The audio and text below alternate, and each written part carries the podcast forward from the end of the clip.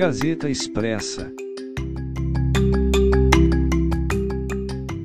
O programa Internet Brasil, projeto de lei de conversão número 4 de 2022, derivado da medida provisória 1077 de 2021, foi aprovado pelo plenário do Senado e segue para sanção presidencial.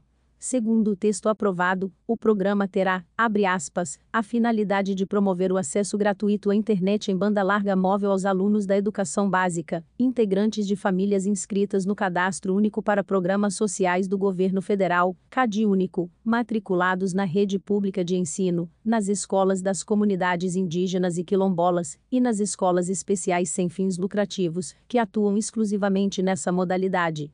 Fecha aspas. Saiba mais em gazetaexpressa.com.br.